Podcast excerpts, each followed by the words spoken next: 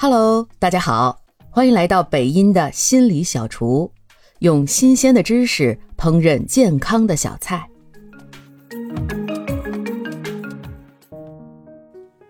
今天啊，给大家讲个故事，说有个人被毒箭射中了，亲属就赶快叫医生们来，希望把箭拔出来涂药。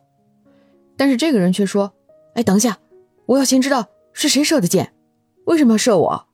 我还要知道。”他们家人都是谁啊？他们这个剑是什么材质的？另外，你给我上的药是什么名字？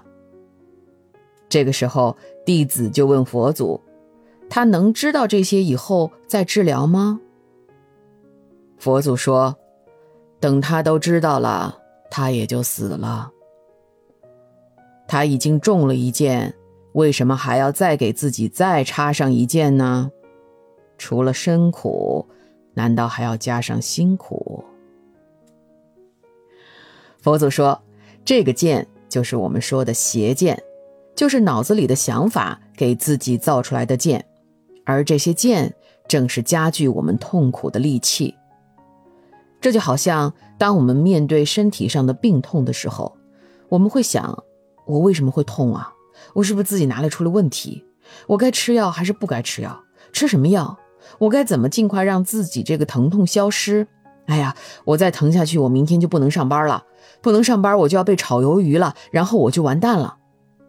一系列灾难性的自我说服，说完这些以后，自己更疼了，而且好像天都要塌下来了。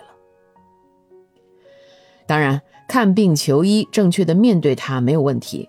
但是我们来抗拒疼痛，并且不断的让这个疼痛灾难化的过程，其实会加剧我们的辛苦，心里的苦哈。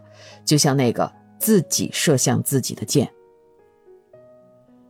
我们的身体已经很痛了，这个时候呢，就不用再用思想去加剧它，而是要深切的去关照自己疼痛的感觉，听听他想和你说什么，把它当做自己的一部分。不要抗拒它，身体上的疼痛其实是在传递给我们很多信息，比如需要休息、需要放松、需要被爱。也不要试图去解决它。当你和这种感觉在一起的时候，当你不再抗拒它，它其实会渐渐的消失。因为任何一种感觉都不会一直存在。科学研究发现，感觉存在的时间只有九十秒。当你足够关注它。他就走了。